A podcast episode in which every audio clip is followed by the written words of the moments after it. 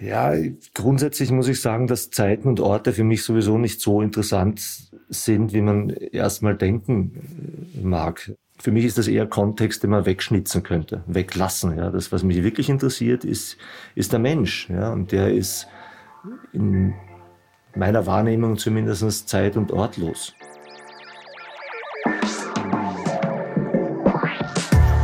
Seite an Seite. Der Literaturpodcast, präsentiert von Hugendubel. Hallo und herzlich willkommen zu einer neuen Folge von Seite an Seite. Ich bin Andrea und heute ist Robert Seethaler bei mir zu Gast. Er ist Autor, Schauspieler und verfasst Drehbücher. Eines seiner bekanntesten Bücher ist Der Trafikant. Sein aktuelles Buch ist Das Café ohne Namen und gerade wurde sein Roman Ein ganzes Leben verfilmt. Hallo Herr Seethaler, schön, dass Sie da sind. Hallo. Und geht's Ihnen gut heute? Naja, eigentlich ja, jetzt gerade nicht, weil ich so beengt hier in diesem blöden Büro hocke und mich meine Beine da unter den Tisch falten muss. Aber sonst geht's gut, ja. Ja, Podcast ist harte Arbeit. Also ich habe es auch ganz eng, aber. Das ist auch mein erster Podcast. Wirklich? Ja. ja, das freut mich, dass ich das mit Ihnen machen darf. Ich würde sagen, dann machen wir uns jetzt ein schönes Stündchen und dann. dann ja, ob das schön wird, werden wir erst sehen. Es ist erstmal ein Stündchen. Ich tue mein Bestes. Wir wollen ja heute über Ihren Roman Ein ganzes Leben sprechen, der verfilmt worden ist und am 9. November in die Kinos kommt. Haben Sie den Film denn schon gesehen? Nee, die äh, haben mir das mehrmals angeboten, aber ich, äh, ich konnte nicht. Ich bin nicht dazugekommen, ich war jetzt weg und äh, ich will ihn aber auch gar nicht sehen. Also ich, ich freue mich, den dann in Ruhe im Kino zu sehen, aber vorher nicht. Mhm. Für alle, die jetzt das Buch noch nicht gelesen haben, können Sie denn mal ein bisschen erzählen, worum es in ein ganzes Leben geht? Ja, da muss ich erst mal nachdenken, was geht's denn da überhaupt? Das ist ja schon eine Weile her. Äh, mhm. Können Sie das nicht erzählen? Mir fällt da nicht so viel ein dazu. es ist die Geschichte eines Mannes, der in den Bergen lebt und da eben eigentlich sein ganzes Leben verbringt und fast das ganze Jahrhundert irgendwie miterlebt, was da alles so passiert, wie auch in den Bergen die Neuzeit Einzug hält. Es wird eine Seilbahn gebaut. Er findet Menschen, er verliert Menschen, der Krieg kommt. Sie, haben das, ja. Sie machen das besser, als ich es je könnte. Und gleichzeitig ist natürlich genau das das Problem. Was soll man denn ein Buch nacherzählen? Das ist ja schon geschrieben. Ne? Und dann muss man das nochmal, äh, also mir fällt da nie was ein dazu. Ne? Das lässt sich ja auch nicht nacherzählen. Wie soll man ein ganzes Leben nacherzählen? Sehen Sie, das ist der Unterschied in unseren Berufen. Sie müssen einmal sehr lange schreiben und ich muss ganz oft sehr kurz äh, nacherzählen. Weiß ich jetzt auch nicht, was besser ist. Ähm, Sie sind ja auch selber Schauspieler und haben ja auch zum Beispiel im Trafikanten eine kleine Rolle gehabt. Aber eine, eine winzige Rolle. Ja, haben Sie aber in dem neuen Film auch mitgespielt? Nee, nee, damit, äh, das beim Trafikanten war ja auch irgendwie ein Fehler, aber die haben mich so lieb gebeten. und dann habe ich halt einen Nazi gespielt und äh, Auftritt. Aber das, man macht sowas nicht, man muss das abgeben, wie Kinder die man so in die Freiheit entlässt, nachdem man sie lange Zeit äh, durchs Leben geführt hat. So soll man eigentlich damit umgehen. Also ich habe mit dem Film nichts mehr zu tun jetzt. Mhm. Also Sie haben da auch nicht hinter den Kulissen mitgewirkt, Nein, wenn Sie dann bei der Premiere das erste Mal im Kino sitzen, ist das das erste Mal, dass Sie dann auch wirklich alles ich, selber sehen? Ich werde auch nicht zur Premiere kommen, wahrscheinlich, weil ich oh. Äh, Reisen nicht mag. Und ich, aber ich werde mir irgendwo, werde ich mich reinschleichen und mir den Film angucken. Ein ganzes Leben, das spielt ja auch hauptsächlich in der Natur, ähm, aber Sie schreiben auch sehr viel über Großstädte, ganz besonders Wien, wie jetzt zum Beispiel auch in Ihrem aktuellen Buch, Das Café ohne Namen. Wo fühlen Sie sich denn eigentlich besser aufgehoben? Eher in der Großstadt oder eher in der Natur? Da sehen wir wieder, wie, wie relativ alles ist. Ne? Ich fühle mich ja dann gut, wenn ich nicht hungrig bin, wenn mir nichts wehtut. Und es ist egal, ob man unter einem Baum oder im Schatten eines Hochhauses sitzt.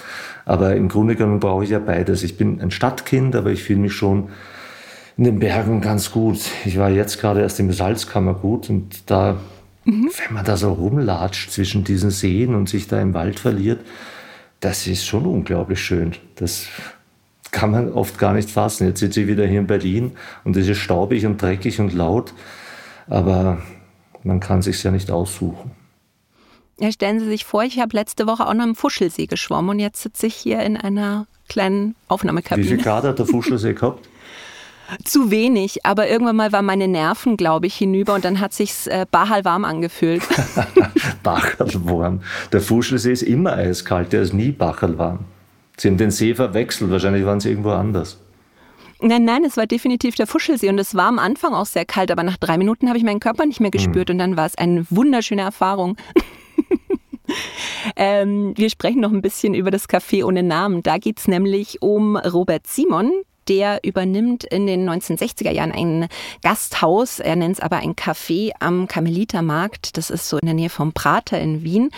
Und in dem Buch geht es um ihn und um dieses Gasthaus, aber auch um die BewohnerInnen des Viertels und so über zehn Jahre begleiten wir die. Also es ist eine Zeit des Umbruchs. Wir erleben, wie sich die Menschen verändern und eben auch, wie sich die Stadt verändern. Und was mir natürlich gleich aufgefallen ist, wenn man so recherchiert, der Roman beginnt ja im Jahr ihrer Geburt. Äh, woher kam denn die Inspiration zu der Geschichte? Ach, diese Frage, ich weiß es doch nicht. Das ist immer die Frage nach der Inspiration. Aber weißt du, man weiß doch nicht, wo der Geist herkommt oder die Geister. Die, man wird ja befallen. Ne? Das ist ja, ob das jetzt Geister sind oder Bandwürmer, ich, ich habe keine Ahnung. Man muss sich so eine Geschichte vorstellen wie ein Fluss. Ne? Der wird ja auch nicht nur aus einer einzigen Quelle gespeist. Der hat ja viele Zuläufe. Mhm. Ne? Und dann entwickelt sich daraus erst eine Geschichte. Es gab keine, keine keine erste Idee, sowas gibt es überhaupt nicht. Ne? Das ist, äh, das, ich gucke dann immer in so einen, so einen Nebel des Unbewussten, wo sich dann ein, ein Glutpunkt des Interesses löst. Und wenn man da lang genug hinguckt, dann, dann beginnt er vielleicht zu leuchten, zu pulsieren. Und wenn man Glück hat, dann wird daraus eine Geschichte irgendwann. Und klar, ich meine, Wien ist meine, jetzt hätte ich was gesagt, Heimatstadt, aber meine Herkunftsstadt. Und dem wollte ich mich da doch wieder annähern, insbesondere aus diesem Viertel dort. Und was hat Sie besonders an der Zeit fasziniert? Ja, grundsätzlich muss ich sagen, dass Zeiten und Orte für mich sowieso nicht so interessant sind, wie man erstmal denken mag. Für mich ist das eher Kontext, den man wegschnitzen könnte, weglassen. Ja, das, was mich mhm. wirklich interessiert, ist, ist der Mensch. Ja, und der ist in meiner Wahrnehmung zumindest zeit- und ortlos. Äh, das wirklich Menschliche, was mich interessiert, nämlich wie reagiert er, sie in dieser und jener Situation, in Not, in Freude, in Verzweiflung, äh, im Angesichts des Todes, in Krankheit, in, wenn das Kind auf die Welt kommt und so weiter. Wie reagiert dann der Mensch? Das ist, glaube ich, unabhängig von, von, solchen, äh, von solchen Zeiten und Orten. Wir bitten ja unsere Gäste auch immer, drei ihrer Lieblingsbücher mitzunehmen. Und dann lese ich die meistens so in der Vorbereitung immer so ein bisschen parallel auch. Und tatsächlich habe ich das Café ohne Namen parallel zu einem ihrer Lieblingsbücher, nämlich Manhattan Transfer, gelesen. Mhm. Und da sind mir ganz viele Parallelen aufgefallen.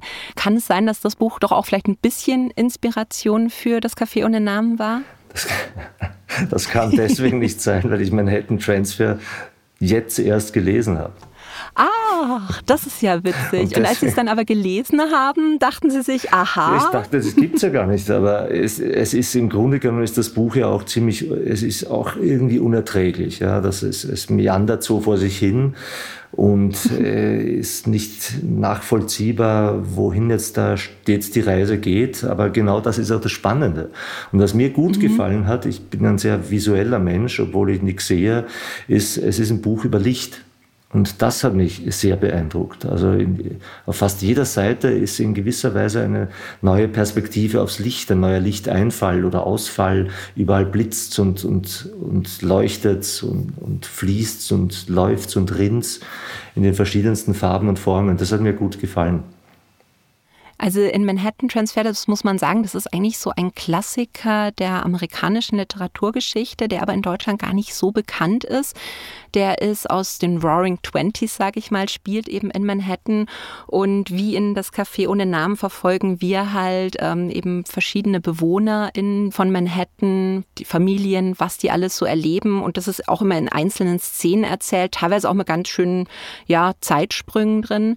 Und ich hatte in beiden Büchern, also in ihrem und in dem von John Dos Passos, so ein bisschen das Gefühl, dass die Bewohnerinnen auch die Seele der Stadt ausmachen. Haben Sie das auch so empfunden?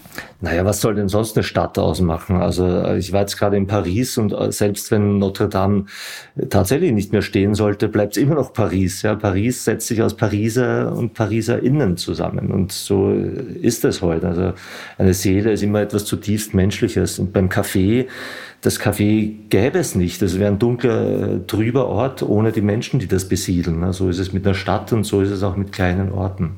Also als ich Manhattan Transfer gelesen habe, da muss man ja auch dazu sagen, das geht ja ganz viel um Arbeiter. Also die kommen zum Teil eben auch frisch in die Stadt, wollen da ihr Glück machen, mhm. so dieses American Dream vom Tellerwäscher zum Millionär und haben ja aber ganz oft nichts. Und dann denkt man halt heutzutage an New York und denkt sich, die Leute, die könnten ja die Mieten da überhaupt nicht bezahlen. Und ähm, ich denke mir auch, ja, jetzt gerade bei das Café ohne Namen, ich weiß nicht, wie es da gerade in Wien so in der Gegend um den Karmeliterplatz ausschaut. Da haben sie ja auch sehr viele eben Arbeiter in ihrer Geschichte drin. Glauben Sie, dass die Figuren, die Sie da geschaffen haben, dass die da überhaupt noch leben könnten heutzutage? Naja, äh, Manhattan ist nicht Wien und der Karmelitermarkt ist nicht der Time Square, aber das hat sich krass verändert. Das Karmeliterviertel mhm. war damals, äh, insbesondere äh, nach dem Krieg, halt wirklich das Arbeiterviertel. Das war eines der ärmsten Vierteln in Wien, neben dem zehnten Bezirk vielleicht noch. Und äh, das wäre so heute nicht mehr denkbar. Und trotzdem gibt's immer noch dort, äh, es gibt ja in Wien diese Gemeindebauten, den sozialen Wohnbau, den gibt's in Manhattan garantiert nicht. Also es gibt dort immer noch ein Nebeneinander der verschiedensten Bevölkerungsschichten. Das Karmeliterviertel, meine Großeltern sind, waren Vertriebene aus dem Sudetenland, aus böhmisch-mährischen Grenzgebiet und sind dort nach dem Krieg gelandet und damals war das natürlich ein zusammengebombtes, heruntergekommenes äh, Loch, kann man so sagen. Die haben auch tatsächlich in einem mhm. Loch, in einem Kellerloch gewohnt, neben einem Schweinestall. Sowas gab es damals noch in der Stadt. Und der Großvater war Straßenarbeiter, die, die Großmutter war Tellerwäscherin ein, ein Leben lang. Ne? Und heute ist das Viertel gentrifiziert, da wohnen ganz andere Leute da. Und schön ist es immer noch. Was meinen Sie, was das mit der Seele von der Stadt vielleicht aber auch ausmacht, wenn man jetzt so Arbeiterinnen und so aus den Stadtzentren vertreibt, wenn man die nur noch am Rand ansiedelt und wenn dann die Innenstädte so gentrifiziert werden? Glauben Sie, dass sich die Seele in der Stadt durch sowas dann doch auch verändern kann? Also die Seele ist immer so ein Wort, von, das ich auch oft gerne benutze, ohne eigentlich zu wissen, was das sein soll. Ich, man, man sagt das einfach so vor sich hin, die Seele, und kein Mensch weiß, was das sein soll. Aber die Stadt verändert sich, ja klar, natürlich, die verändert sich, sie hat sich verändert. Gucken Sie mal nach Amsterdam oder nach Paris, wo ich gerade war, oder, oder eben Wien. Ja, das ist nicht mehr dasselbe. Manches ist schlecht, manches ist aber auch ganz gut. Wer will denn schon im zerbombten Drecksloch wohnen, nur weil es billig ist? Ne? Also Klar, nicht alles ist gut und wenn man dort die Typen heute betrachtet, die da rumrennen und, und sich Erdbeeren für 23 Euro kaufen, kann einem auch schlecht werden. Aber nur Arbeiter sein ist auch keine Lösung. Ich habe es ja am Anfang schon ein bisschen gesagt, Manhattan Transfer ist ja wirklich einer so der großen amerikanischen Klassiker, aber in Deutschland relativ unbekannt. In Amerika spielt er so in einer Liga mit Hemingway, Fitzgerald. Das waren auch äh, Weggefährten zum Teil mit äh, Jonas Passos. Was glauben Sie, warum ist der in Deutschland gar nicht so bekannt? Sie haben den auch jetzt eben erst entdeckt. Ich habe den jetzt erst gelesen und ich muss dazu sagen, er zählt zu meinen drei Lieblingsbüchern nur deswegen, weil Sie mich um drei Lieblingsbücher gebeten haben. ich habe ihn jetzt, jetzt gerade gelesen, darum finde ich das mhm. jetzt im Moment auch so gut. Ja, und ich finde das Buch auch zum Teil problematisch, aber zum Teil auch tatsächlich mitreißend in, im wahrsten Sinne des Wortes. Und warum der da bei uns nie gelaufen ist, keine Ahnung. Es ist keine Massenveranstaltung. Äh, man muss das Buch schon, das kannst nicht einfach so wegschlucken, da muss man schon genauer lesen. Mhm. Mir hat's gut gefallen, weil das halt wirklich auf jeder Seite die Perspektive wechselt. War das jetzt die Frage? Welche? War das eine Antwort ja. auf Ihre Frage? Auf jeden Fall. Vergesse beim Antworten ähm. immer Ihre Fragen. Also das Buch ist jetzt auch schon fast 100 Jahre alt. Welche Teile würden Sie aus der jetzigen Perspektive als problematisch sehen? Also das, äh, das äh, kann ich so nicht sagen. Das hat mit dem, mit dem Alter des Buches nichts zu tun. Oder ich weiß nicht, mhm. ob Sie da wie eine, irgendeine Korrektness anspringen oder sprechen. Das habe ich so gar nicht, gar nicht gelesen. Ich finde es nicht problematisch, sondern ich finde es für ja, wahrscheinlich heutige Lesergewohnheiten nicht mehr so leicht zu fassen. Ja, es ist ein wirklich, es ist ein, ein Großstadtdschungel, auch, auch mhm. als, als Werk. Und äh, gut ist es so. Ja, man muss nicht alles immer auf, auf äh, einem Punkt gebracht haben vor sich. Es ist wirklich ein Werk, in dem man sich verlieren kann. Und ich glaube, das können viele oder wollen viele heutzutage gar nicht mehr verloren gehen. Mhm. Es gibt äh, meines Erachtens ja oftmals gar nichts Schöneres, als äh, verloren zu gehen. Ne? Aber man muss es auch aushalten können. Also das meinten Sie mir problematisch vorher, dass es eher was mit den Lesenden zu tun hat, als jetzt mit dem Buch. Ja, das Buch hat keinen klaren Plot. Heute schreit ja jeder ständig nach einem Plot. Wir brauchen Plot und eine Struktur und Dramaturgie. Und das hat Manhattan Transfer definitiv nicht. Man weiß überhaupt nicht, um was es da geht. Es geht um die Stadt, um als lebenden Organismus. Und das gefällt mir ja so. Und das mag heute vielleicht nicht mehr ganz so gefällig sein, sagen wir mhm. mal so. Ne?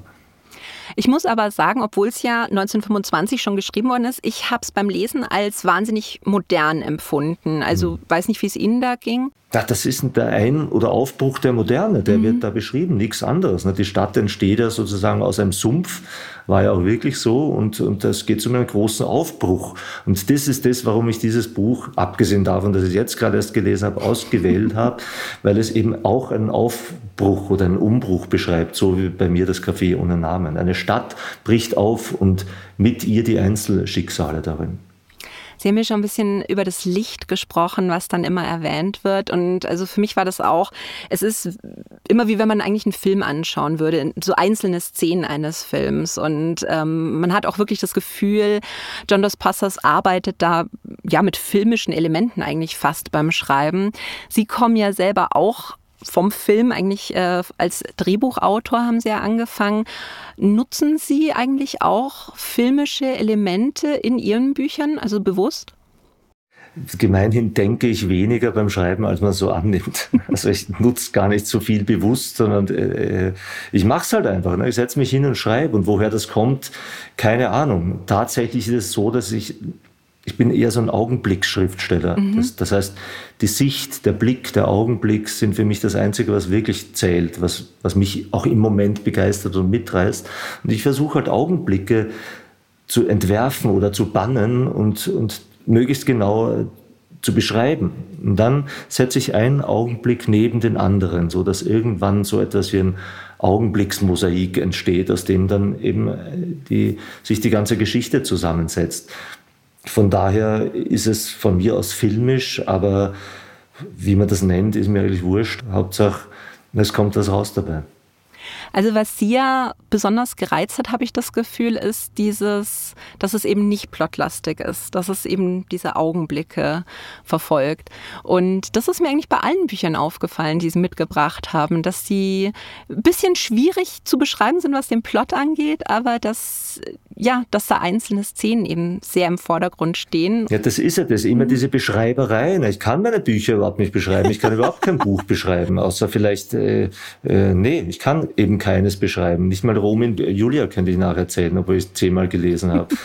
Aber, und, und dieser Plot immer, das ist gähn langweilig, ne? immer nur der Plot und dann die Hauptfigur und der, die Heldin und der Gegenspieler und der Widersacher und die drei Akte, das ist doch zum Einschlafen, oder? Das kann doch gar nicht sein, dass, dass Redakteure und Lektoren immer noch und immer wieder nach diesem Plot schreien. Sollte das überhaupt sein?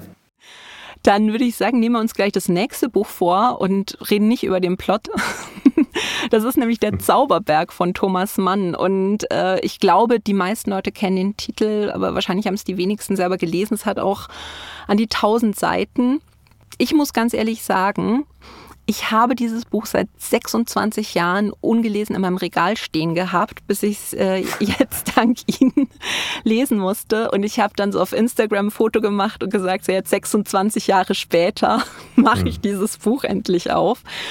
Und ich, ich fand die Reaktion darauf lustig, weil ich habe dann ganz viele Kommentare bekommen und es war entweder ja viel Glück, ich habe es fünfmal begonnen und fünfmal abgebrochen oder oh mein Gott, so ein tolles Buch. Ich, ich bin so neidisch, dass du das das erste Mal lesen darfst und ich habe diese Erfahrung schon hinter mir. Was glauben Sie, warum polarisiert das so sehr? Weil es ein unfassbares Werk im besten Sinne ist. Ja, du kannst es nicht zusammenfassen. Du kannst es überhaupt nicht fassen. Du kannst es nicht einrahmen, einkasteln. Auch da gibt es keinen Plot. Ja, es, da sitzt jemand in, in einem Lungenheim in den Alpen und aus. Und der Rest ist Leben, das pure Leben und das pure Sterben. Das ist das, was mich halt so fasziniert daran. Jede Seite eine neue Überraschung, fast jeder Satz ein, eine neue Wendung, ein neuer Gedanke. Und das in, ein, in einer Sprache verfasst, die wirklich recht einmalig ist. Also man kann sich auch in diesem Buch verlieren. Wenn das nicht gefällt, verstehe ich es auch. Ich verstehe sowieso alles. Aber ich fand und finde es halt auch das mitreißend. Obwohl so anscheinend nichts passiert. Aber dieses Nix ist ja das alles. Ne? Wir haben ja nicht mehr als den Augenblick. Ja? Das Leben besteht ja nicht aus, äh, aus großen Geschichten, vielleicht dann doch irgendwann mal. Aber im Rückblick, auch da glaube ich, bleibt es eine Sammlung von einzelnen Augenblicken. Und da schreibt der Thomas Mann halt großartig. Ne, was ich auch spannend fand, war, dass der Zauberberg tatsächlich nur ein Jahr vor Manhattan Transfer geschrieben wurde. Und ich hatte aber das Gefühl, obwohl es ja eigentlich ein relativ ähnliches ja, Thema ist, dass man sagt, man erzählt einfach Leben anhand von Szenen oder ohne dass sehr viel passiert, war es sprachlich meilenweit auseinander. Und ich könnte jetzt hm. nicht sagen, naja. was besser oder schlechter ist. Ähm, der Zauberberg kam für mich halt schon sehr elitär auch daher und Manhattan Transfer mehr als auf Augenhöhe, würde ich sagen. Wie haben Sie das denn empfunden? Solche Elite-Gedanken habe ich nicht. Mhm. Ja, aber tatsächlich liegen die, die, der Sprachduktus und der Rhythmus und natürlich auch die, die Wortwahl liegen tatsächlich meilenweit auseinander. Aber Deutscher, Amerikaner, ja, der eine ist in Manhattan und beschreibt vor allem die Arbeiterschaft, aber nicht nur. Und der andere ist da in so einem snobistischen äh, Schweizer Nobelbergort, wenn man so möchte. Und klar liegt das auseinander, aber in, in ihrer Gewundenheit, in diesem Auswüchsen, auch sprachlicher, sind die schon sehr verbunden, diese beiden Werke. Mhm. Was ich ja eigentlich ganz ja, witzig eigentlich fand, ist die Entstehungsgeschichte. Also Sie haben ja schon kurz erzählt, es geht um ein Lungensanatorium in der Schweiz.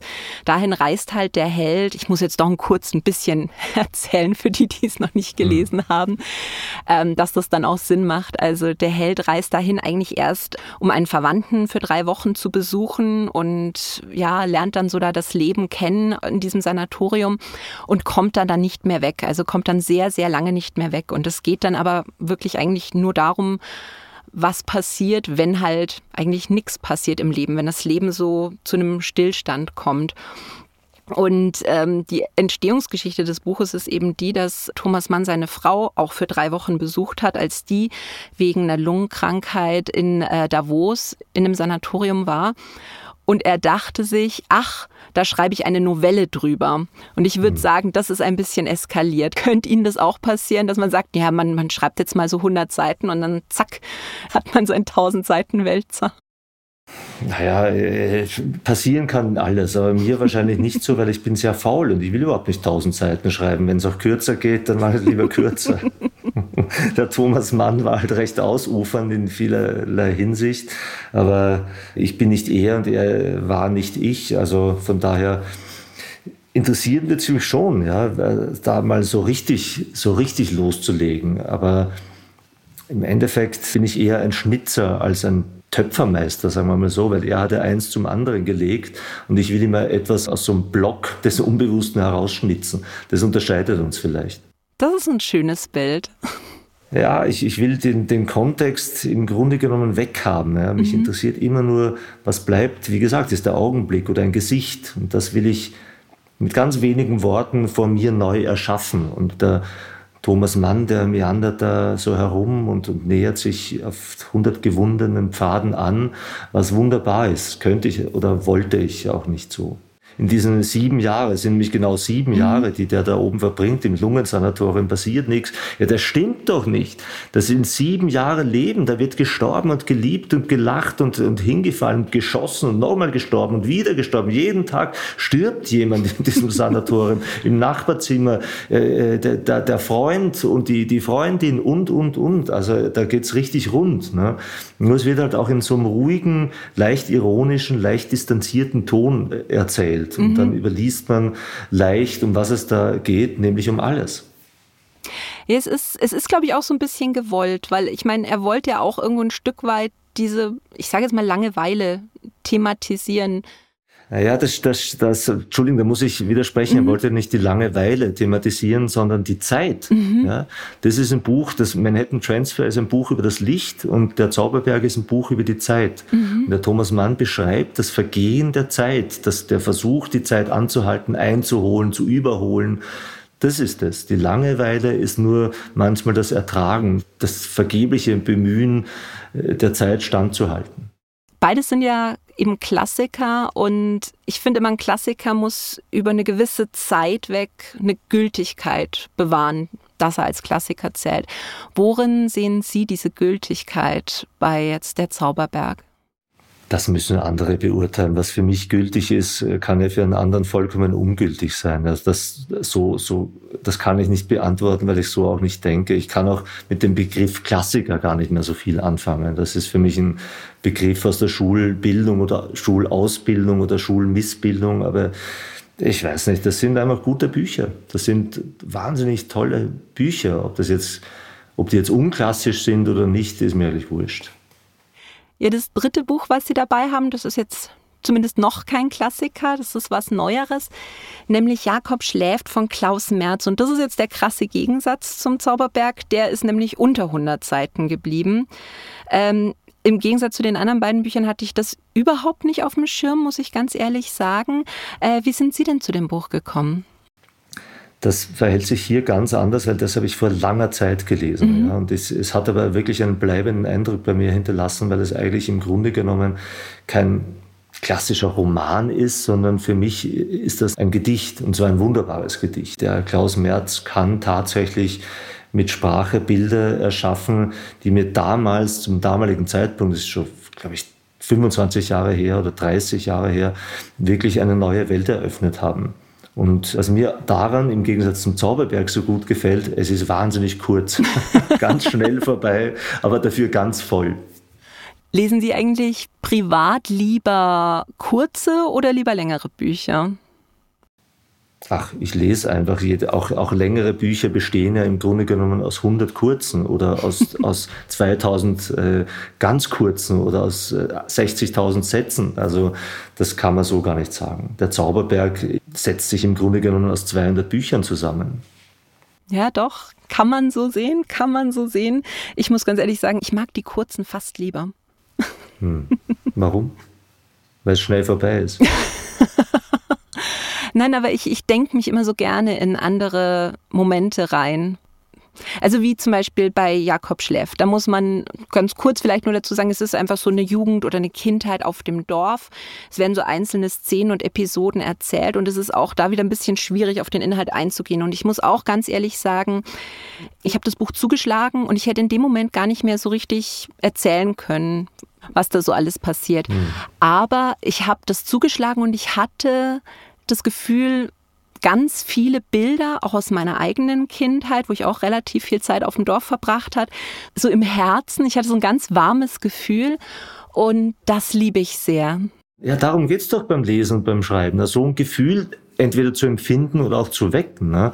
Also für mich ist das Wie immer interessanter als das Was. Du kannst über eine, eine schiefe Laterne schreiben, 2000 Seiten. Wenn du es gut schreibst, okay, warum nicht? Also das, wie gesagt, den Plot schmeiß ihn weg, ja, schreib gut, schreib wie jemand einen Nagel ins Holz treibt und beschreibt das drei Seiten lang. Das kann große Literatur werden, so eine ganz kleine Szene. Was haben Sie persönlich aus Jakob Schläft mitgenommen? Berührende Bilder. Also das geht ja vor allem um diesen, diesen kleinen behinderten Jungen, der, ich glaube ich, wenn ich mich recht erinnere, einen Wasserkopf hat und die Sorge der Familie um dieses Kind. Und weil Sie das sagen, so ein warmes Gefühl, das, das, wenn ich jetzt daran zurückdenke, dann, dann steigt auch das wieder hoch. Es ist immer nur ein Gefühl, das bleibt, wie ich vorhin meinte, ja. Ich stelle mir auch vor, dass am Ende meines Lebens gar nicht eine große Erzählung, die große Erinnerung an eine Geschichte, eine Struktur, an eine Dramaturgie bleibt, sondern eben ein Gefühl, eine Gefühlserinnerung. Was weiß ich jetzt, zum Beispiel der, der kleine Rücken meines Sohnes, als er noch ganz klein war, im, im Sonnenlicht oder der Geruch jetzt in, in so einer Laube, wo ich mal war. Also sowas, sowas bleibt. Ne? Wenn Bücher fähig sind, auch solche Gefühlserinnerungen entweder zu wecken oder neu zu erzeugen, dann war es dann eine gute Lektüre. Ja, bei mir war es seltsamerweise, dass ich ganz viel wirklich auch an meine Kindheit denken musste. Ich weiß nicht, haben Sie da auch Szenen aus Ihrer Kindheit, an die Sie dann plötzlich wieder gedacht haben? Weil bei mir kam da seltsamerweise sehr viel hoch, einfach nur durch diese, durch diese Bilder, die der geschaffen hat. Ja, vielen Dank an, an Klaus Merz, ne, mhm. dass er die, dieses Buch geschrieben hat, weil offenbar hat er da ja wirklich was Schönes erreicht. Bei mir kommen zuallermeist keine konkreten Gedanken oder Erinnerungen hoch, sondern eher Gefühlserinnerungen, ja, die man gar nicht so in Worte fassen kann. Wie hat sich etwas angefühlt? Eben, eben was warm, was kalt, was rau, was schleimig. Also so ein, ein, ein, es kommt dann auf Ekel hoch oder, oder auch eine gewisse Dankbarkeit. Man weiß gar nicht warum. Ne? Man, weiß, man bringt das nicht, nicht mit der eigenen Historie in Verbindung. Und doch ist es nun einmal da. Das kann Literatur leisten. Wie wählen Sie Ihre Bücher persönlich aus? Weil ich hatte jetzt schon das Gefühl, auch egal wie lang oder kurz die waren, und das waren ja teilweise ganz schöne Unterschiede bei den Büchern, dass die immer so einen gemeinsamen Nenner hatten. Wie gehen Sie da vor beim, beim Bücher aussuchen? Kann ich nicht sagen. Ich, dass du, was mich anspringt oder was mir empfohlen wird, ich, ich kann das, das kann ich nicht sagen. Woher bekommen Sie denn Ihre Buchtipps? Also eher von BuchhändlerInnen oder eher aus dem Freundeskreis? Also Ganz ehrlich, ich weiß das tatsächlich nicht. Das kann wirklich alles sein. Das können Freunde sein. Das kann die Buchhandlung sein. Oft ist es tatsächlich die Buchhandlung. Was weiß ich? Ich, ich weiß es nicht. Es, es liegen ja überall ein Haufen Bücher rum. Ne? Und dann greift man zu einem und liest mal und guckt mal und schaut mal. Ich meine, mittlerweile wäre es ja kokett. Ich habe ja schon eine Ahnung, was es so gibt da auf dem, auf dem ganzen Buchmarkt. Und dann, dann springt dann etwas an. Und so soll es ja auch sein. Also das Einzige, was im Grunde genommen mich nicht zum Buchkauf oder nicht Buchkauf anregt, sind Rezensionen. Was mir halt aufgefallen ist, Sie haben es ja schon erwähnt, in ähm, Jakob schläft ist eben der, der Bruder des Protagonisten, der hat einen Wasserkopf, der Vater ist Epileptiker und bei Ihnen sind ja auch ganz viele Figuren immer vorhanden, die eine gewisse Behinderung haben. Also der Otto Trischneck aus der Trafikant ist ja ein Kriegsversehrter, der hat nur ein Bein. Der Andreas Egger aus ein ganzes Leben, der hat eine Gehbehinderung. Warum wählen Sie Menschen mit Behinderung eigentlich immer wieder als Protagonisten aus? Weil das hat man tatsächlich relativ selten eigentlich. Also jeder Mensch ist behindert in gewisser Weise. Ja, jeder Mensch hat irgendeinen Schaden, der ihn äh, scheinbar hindert, daran den nächsten Schritt zu gehen oder den richtigen Schritt zu gehen oder den linken und den rechten und so. Irgendwas hindert einen ja immer. Ne? Aber ich würde das auch gar nicht so als Behinderung bezeichnen. Jeder Mensch hat halt irgendein Backerl zum Tragen. Ne? Mhm. Und ich selbst hab's mit den Augen. Mhm. Also darum, daher komme ich und das ist vielleicht auch ein bisschen der Verbindung. Ich bin in beiden Augen mehrfach operiert und war als Kind in einer Sehbehinderten- und Blindenschule mhm. und habe eben über diese Einschränkung eine ganz andere Welt kennengelernt oder bin dieser Welt entwachsen, so eine kleine, fast autistische Welt. Und all mein Wirken und Tun und auch Lassen, ja, ist im Grunde genommen dieser Herkunft geschuldet, dieser kleinen dunklen Welt. Da komme ich her und die legt mir nicht nur die Stolpersteine in den Weg äh, und die Hindernisse, die Behindernisse, sondern hat mich im Grunde genommen auch immer vorangetrieben. Daraus kommt zum Beispiel meine Fantasie, die mich ständig durchweht wie einen Wahnsinnigen. Und äh, der Grund, warum ich immer diese Bilder bannen muss, bevor sie mich vollkommen überwältigen, das liegt alles in dieser Sehbehinderung äh, begründet, wenn wir es ein bisschen psychologisieren will. Das finde ich jetzt eigentlich auch ein ganz schönes Schlusswort. Ähm, also Herr Sitaler, vielen Dank für das Gespräch. Ich würde sagen, wenn ihr jetzt Lust auf mehr habt, das aktuelle Buch heißt Das Café ohne Namen und die Verfilmung zu Ein ganzes Leben könnt ihr ab 9. November im Kinos anschauen. Und wenn ihr in Berlin seid, dann sitzt vielleicht Robert Setaler hinter euch und guckt den Film selbst zum ersten Mal. Tschüss. Ciao, Dankeschön.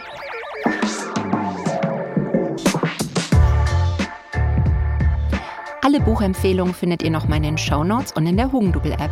Dort gibt es auch eine Liste mit den Lieblingsbüchern unserer Podcast-Gäste. Seite an Seite könnt ihr abonnieren auf Apple Podcasts, Spotify und überall da, wo es Podcasts gibt. Und lasst uns auch gerne eine Bewertung da. In zwei Wochen gibt es wieder eine Folge Shorts. Ich freue mich schon. Bis dann. Ciao.